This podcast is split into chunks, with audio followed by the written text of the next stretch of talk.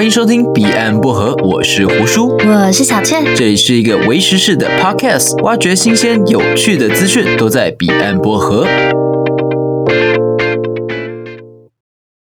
好，欢迎来到彼岸薄荷。最近这几天有发生一个我觉得蛮重大的事件啊，也是跟武汉肺炎有关系。对啊，不过这个牵扯到更多的是族群的问题。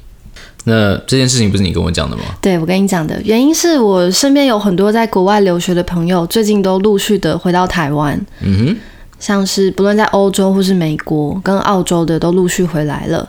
原因是他们看到了武汉封城之后，然后那些滞留在中国的台商或是学生没有办法回来台湾，他们为了避免那样的情况，不如在可能会封城之前就赶快先移动到就是比较适合隔离的地方。那在这些陆续回来的人当中，我跟他们都个别聊过，然后也聊到他们在该地区的境况，会不会会问他们说，哎，为什么选择回来？就是那边的制度啊跟措施现在怎么样？那在这当中，我很难过的发现，其实。各个地区因为 coronavirus 造成的排华事件还蛮多的，那可大可小，小的从街上的人如果路过了亚洲人或是戴口罩的人，他们可能会把领子拉起来遮住自己的脸，又或者是可能有些言语歧视。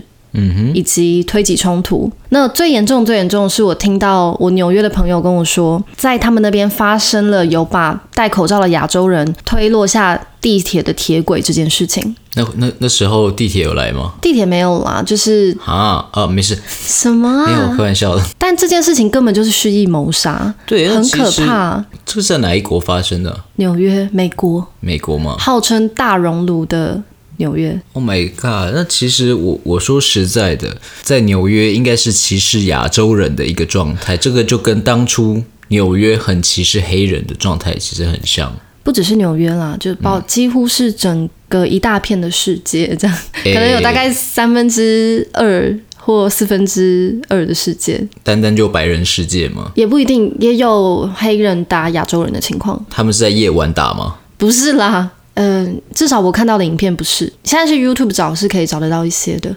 OK，我在想会不会是因为现在亚洲的议题很敏感，所以这件事情就会放大。但是这一段时间以来，就算没有这个疫情，也会发生这样的情。嗯、单纯的因为武汉肺炎被敏感的放大了，有没有这个可能性？嗯，我懂你的意思。其实也有，但是上一波这种比较大的种族冲突是呃叙利亚难民。嗯，迁徙的时候，你还记得吗？那个时候在德国，然后包含我那个时候人在澳洲，就有非常非常多的冲突跟恐怖攻击，甚至在呃一年前，在纽西兰的基督城也爆发了一场算是白人主义导致的恐怖攻击。这样，所以我们说白人跟有色人种之间的冲突一直是有的，但这一次很明显是由于 coronavirus 成为了一个导火线。对，那也许它反映了种族之间积压已久的一种压力，然后在这一。可得到了释放之类的，但是怎么说呢？我觉得看到这些暴力行为给我的恐惧感，很像是前阵子在台湾发生的随在台湾发生的随机街头杀人事件。嗯，你是像郑杰那样子吗？郑杰还有前阵子是那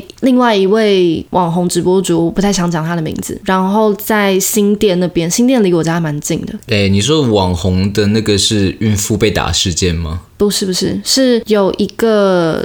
他姓蔡吗？他不姓蔡啊。嗯。哦，你说蔡，你是说那个蔡阿嘎的吗？啊、哦，对对对。那个也很夸张，我也是很火大，怎么可能打孕妇啊？对啊。所有在电影里面打孕妇的人都是被公众唾弃，好吗？嗯。啊，那所以你说的那个网红到底是谁？我还是不知道。小镇融合，你怎么可能不知道水晶杀人事件的？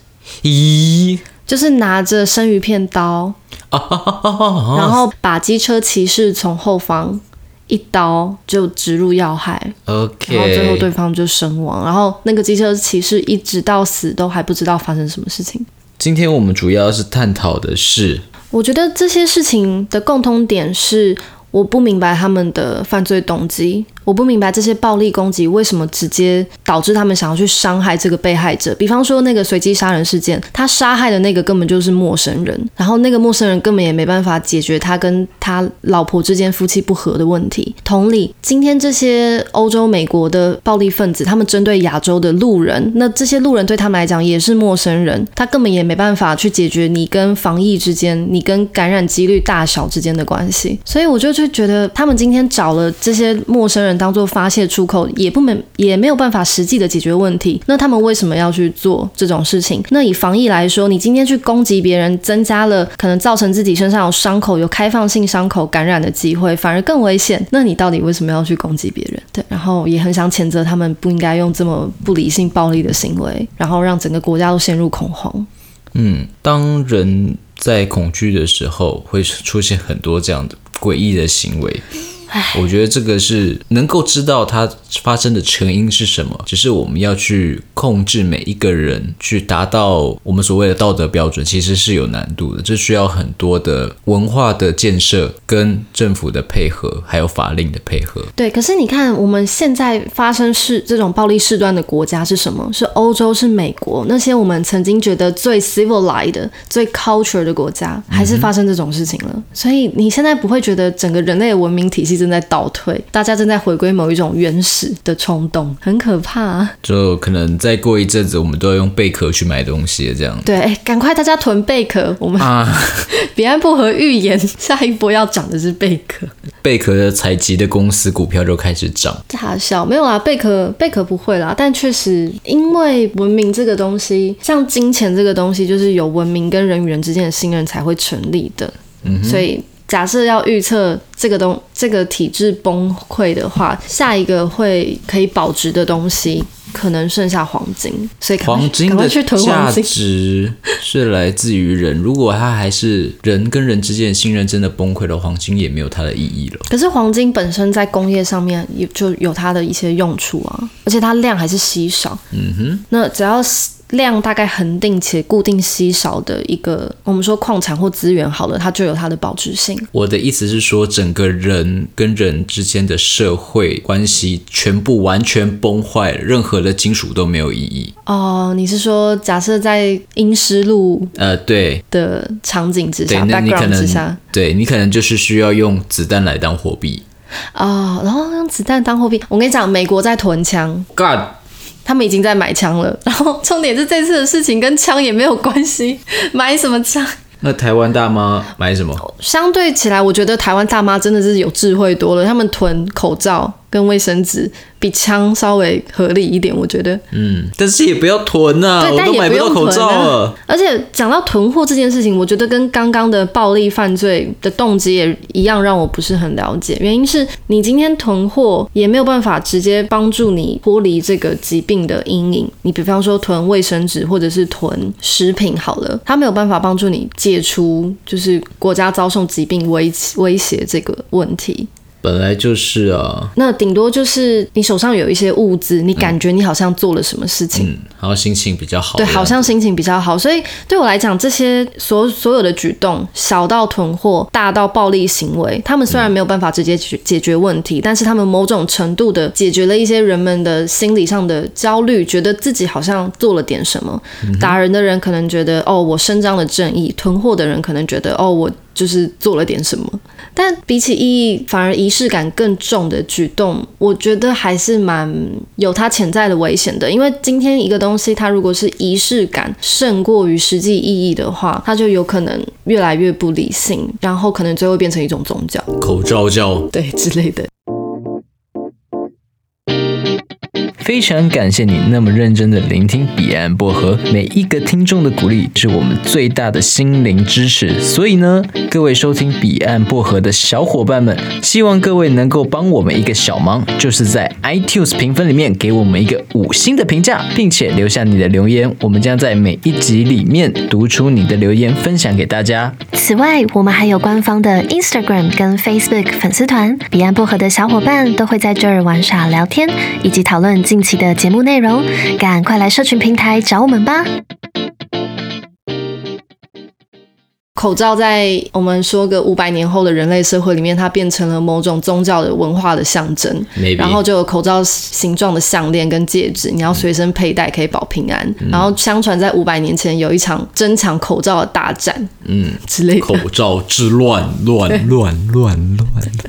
然后直接变成一个反乌托邦的世界，可喜可贺。OK，好，所以从这一次的排华的状态，你有没有想过它的原因是什么？真的原因？嗯。我觉得这可以从很深处的心理层面去讲。哎，我觉得是无知。哎，对，因为其实就不管是整个人类的历史上，某一个人种去排斥某一个人种，或者是某一个族群去排斥某一个族群，这种情况是常发生的。嗯，对，几乎无时无刻都在发生。嗯，光是。我们不要说是武汉肺炎这件事情，以前讲的种族歧视啊，甚至说是排富、排贫，或者是消除低端人口。哎、嗯，我没有说哪一个国家哦。Alright，OK，那等等的事情都有不断的在发生。你刚刚讲到消除低端人口，你知道北韩现在零确诊吗？我知道，只要中标了就是被枪毙，eliminated。零确诊，是世界上最安全，大家赶快移民过去。我就等他们说这个，看他们什么时候发新闻稿。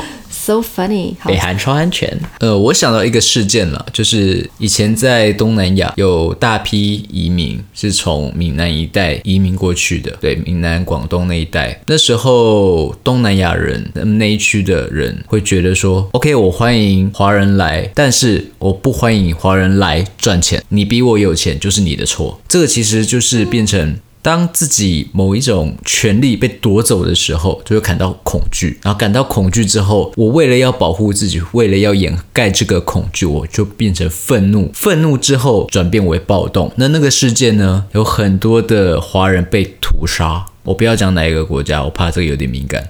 嗯，对，大家可以去查一下东南亚华人。屠杀事件，我觉得是可以直接讲了，因为毕竟我们是维持视频道。嗯。好，那我这边就大概讲一下，在一九九八年的时候，印尼有排华事件，那就是华裔的商人在那边有经商赚钱。那那个时候刚好亚洲经历了金融风暴，印尼政府却没有很专注或者很认真去管这件事情。当然，这中间会有种族的冲突，那就是原因就是贫富的分配不均。所以印尼当地人为了就是把相对富裕的华人他们的一些财富啊给他们的压力，把它宣泄出来。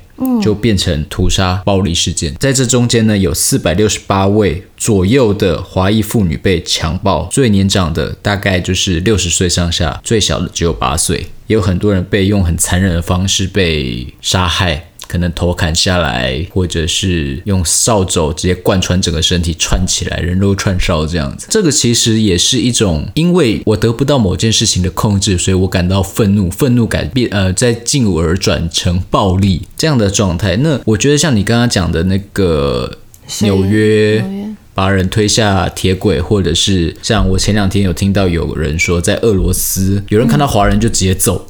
有，就是我要揍爆你，就那种揍。对，欧洲也是有流血事件，就是有打到流血这样的状况。对，而且好像是看到亚洲人就直接开扁呢。要么就是因为无知，以为这样做可以对情况有帮助；要么就是因为情绪管理有问题，嗯，所以没有办法控制自己的愤怒而去攻击别人。这个我觉得牵扯到太多，甚至有人说是种族的优越感也去影响到了，就像是当初德国人去。屠杀犹太人。一样，这就是种族优越感。他他其实真的也没怎么样。但是当希特勒那一帮人去屠杀犹太人的时候，其他的人种、其他的种族族群也会觉得说：“哎，犹太人好像这真的比较低等。”他现在被屠杀，嗯，会不会有这样的状况？其实我跟你讲，会哦。我有一个波兰的朋友，他有跟我讲过这件事情。年纪比较大的长辈，嗯，有的他明明不是德国人，也不是犹太人，可是他就觉得说犹太人好像真的比较低等，虽然他们很有钱，很会经商。但是好像他们的很多习俗怎么样不好，怎么样的？我那个朋友就觉得这样不对，对，所以说在任何的思想上面、观念上面，必须要有很大一段时间的历史去把它给掩盖掉、冲刷掉。就像清朝他们裹小脚裹了几百年了。慢慢的，大家还是觉得说，哦，这个陋习应该要把它给砍掉。慢慢的把这个观念给洗刷掉。那几十年前会不会还是会有阿嬷觉得说裹脚脚才漂亮？可能还是会有，多多多少少都会有这种观念，就是啊，我都已经裹了那么多年，我还是裹。我相信会有的。我觉得现在在发生这种事情，让人格外乏知，是因为现在的识字率以及大学教育的普及率都比过去有显著的成长了。但是我们这些自诩为文明人，却还是很难以沟通或者是明事理的话，那还有什么事情是有用的？我还可以仰赖什么？就是我们可以说。文字跟理性沟通其实应该是最好的武器，但现在这些看起来很没有用，很苍白，嗯，所以武器才是最好的武器。所以反而现在变成武器是最好的武器，赶快去买子弹。对，马上买枪买核弹，好可怕。对，或者是买武汉病毒。哦哦，生化攻击，生化攻击。嗯，其实关于武汉肺炎这个东西。最近在美国有一个争议性的词，就是川普在发言的时候用了 Chinese virus 描述这个病毒，嗯，然后玻璃就要涨价了，对，玻璃就涨价了。OK，对，然后，当然我觉得这个名字就是一个很川普 style 的名字啦。对，不过有另外一个名字也是有点歧视意味，但我觉得有点好笑。你说说看，就是把流感叫做功夫。流感的英文是 flu，、嗯、然后 gongflu 然后来描述亚洲来的流感，这样。OK，con flu 这样，我觉得算有一点点可以笑吗？嗯、呃，是蛮好笑的。我觉得还蛮蛮有梗的。就是其实因为我们没有那么玻璃心而已。对啊，就是亏、哦、他可以想到 flu 的谐音。好，就就像以前我有个我读福大的时候，有个奈及利亚的交换学生啊，对，他是住住我房间的隔壁，那时候宿舍。你有跟他抱着一起？没有哦，oh. 因为他体味其实有点重。我有直接跟他讲，他说啊，那是我的香水啦。哦，你怎么知道他的体味？你们靠很近啊？不是因为他就住我们隔壁，然后他门一打开，就整间房间都是欧朗吗？喂，你很坏哎。对，他我有教他们台语，就是他有问我说，哇西、呃、台语的黑人怎么讲？我我就说欧朗，然后他就学了。没有，重点是他说欧朗。That's my name，真的假的？对，他奈及利亚语好像有一个发音很像，就欧朗。哦，比方说欧朗之类的。对对，然后就是他的名字就是叫欧朗。然后我说，嗯，就是欧朗的。哦，It's my name，Yeah。他真的是很适合当欧朗。呃，对，Born Born as 欧朗。可能台湾我们会觉得说欧朗这个词它有歧视意味，对啊对啊。但是他自己不会觉得，因为那就是他的名字，他觉得蛮好笑的。任何事情就是在一念之间，任何事情一念天堂，一念。地狱，你觉得它是坏，它就是真的是他妈坏到底。你觉得它是还不错的事情，它就是会造成一个好的影响。对，我觉得其实人是可以分辨得出来，你的玩笑当中有没有恶意的。嗯哼，对，比方说像之前韩国跟台湾还在互相仇视彼此的时候，嗯哼，韩国的网友就有称台湾为台旺，旺是狗叫声的意思。Oh. 对，虽然我觉得这也还还行，怎么办？我其实蛮。可以接受创意的点子的，对，但这个其实就比较贬义，是我们感觉得出来的。我们也会讲韩狗哦，台湾国语。对，所以就是我们就是一互相称彼此为狗这样子。但是所以其实狗还蛮受欢迎的，就是大家很常用 在言语里面使用到。然后狗在旁边，What the fuck，关我屁事。对，What？Wolf？对，就是一脸 Wolf the fuck。好，但是现在台湾跟韩国的关系已经没那么紧绷了啦。嗯，所以现在超多韩国 YouTuber 啊，呃，各种李太太、金太太。OK，所以我们回来，嗯，回来，嗯，我们刚刚讲到纽约这个攻击事件嘛，对，那还有说一般的言语羞辱，还有歧视，啊、像你说用酒精喷或者直接言语歧视，那。政府有没有办法去规范？其实是有，因为就像是在英国，英国在最近这一段时间，疫情应该还不算到很严重，哎，相对来说，其实蛮严重的。就以初期相对来说，相对来说，比意大利好一点。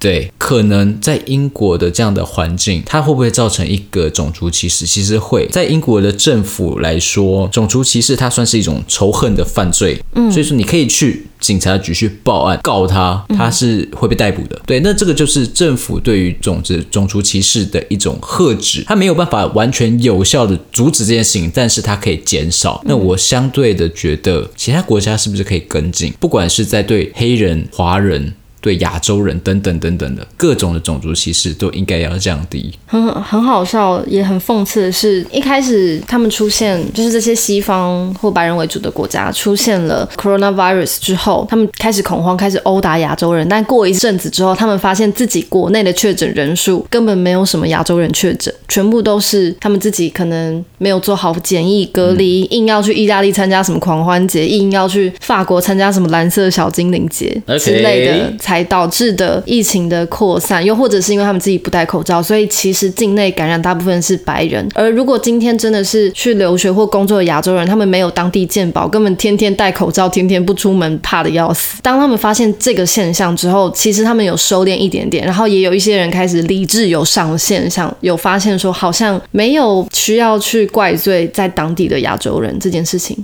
除了政府之外，民间自己的文化跟那个气氛要赶快回稳，回到我们平常那个理智的和平的世界上面，不然现在真的是太失控了。然后，当身为一个亚洲人面对到这样的事情的时候，我除了很气这样的暴力分子之外，我还很气，很气中国跟 WHO。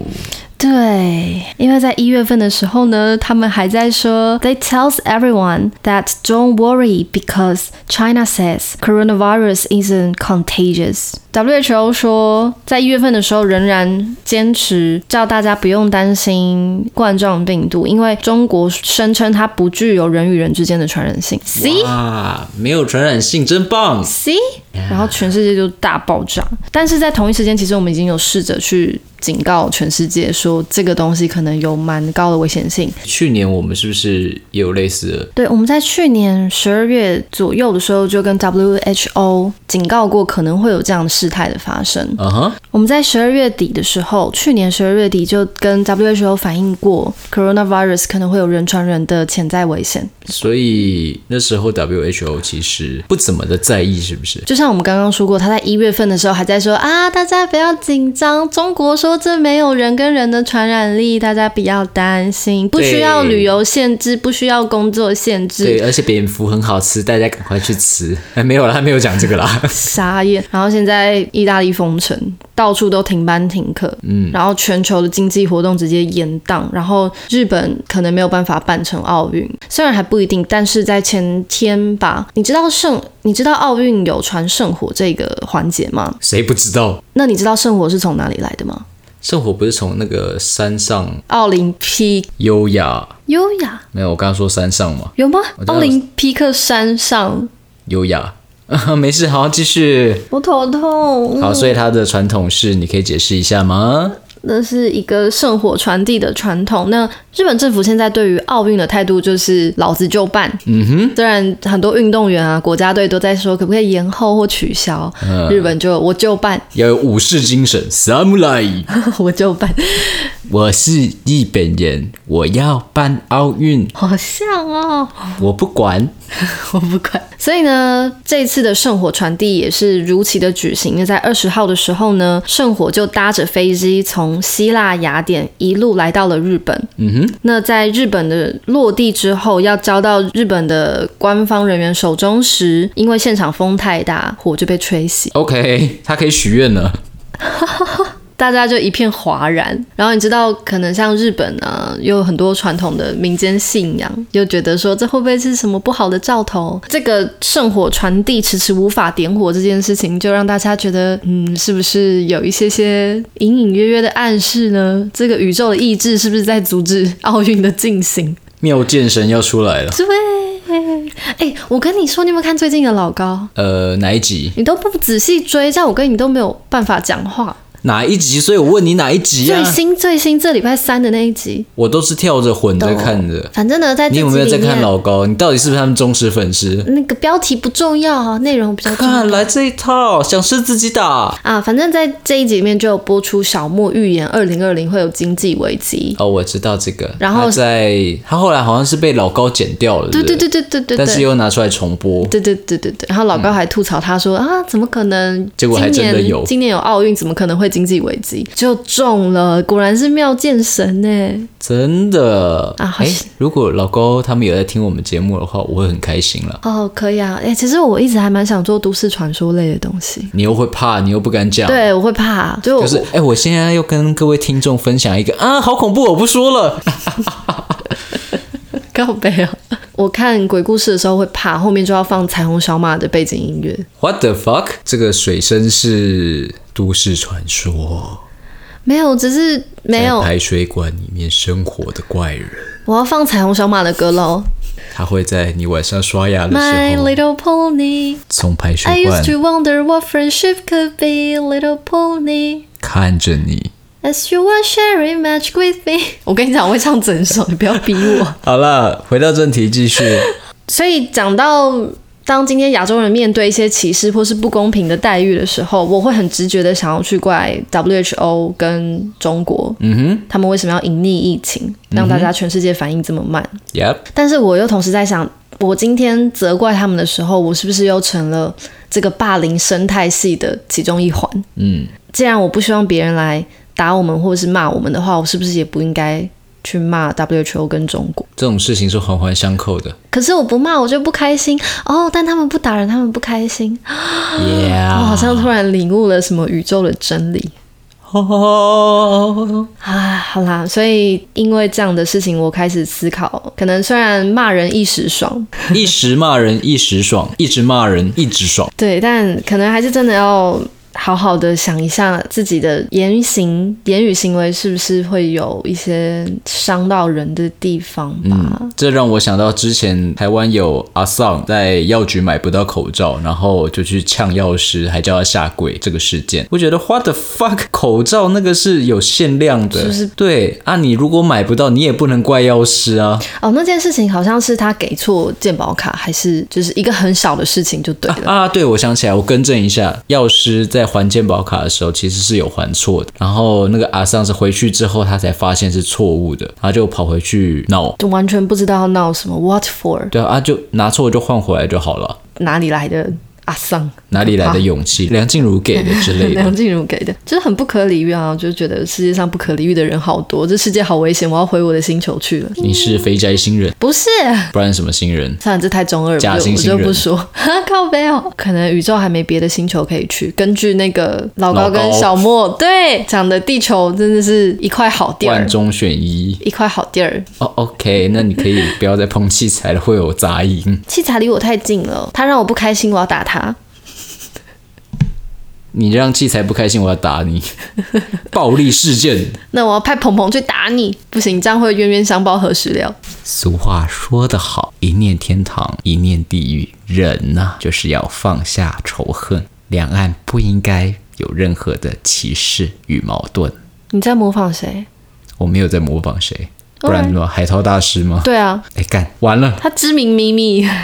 咪咪之王，迷音王，知名本土咪咪。好啦，那所以这就是我们今天想要带给大家的微时事跟一些小小的反思。如果身边出现这样的事情，我要怎么办？打回去可以吗？嗯，其实这个就关乎到于人性的，因为如果你遇到暴力事件，你打回去，暴力这件事情是不好的，但是你不打回去又不对，因为在你对于某件事情你占有优势、占有主导权的时候，你就会不断的持续去做这件事情。嗯，也就是说，今天当有人对你暴力，你不反抗，他就会继续暴力下去。这跟校园霸凌、跟职场霸凌是一样的。我会想要给出的建议是：假设真的我们今天处在一个相对不友善的环境，嗯，就避免走夜路，避免一个人行动，尽量成群结队的行动，把风险降低，保护自己。此外，要是真的看到这样的事情的时候，去可以上前帮忙去阻止，并且要搜证。对，因为。也有一些案例是说，大家看到有人亚洲人被打被欺负，但不敢上前去阻止的。所以，所以我觉得尽可能还是自己不要作恶，但是也不要姑息养奸。嗯哼、啊，本日的成语“姑息养奸” 讲对了。我就 我没有说什么、啊，好烦，我现在好没自信，这么紧张。嗯。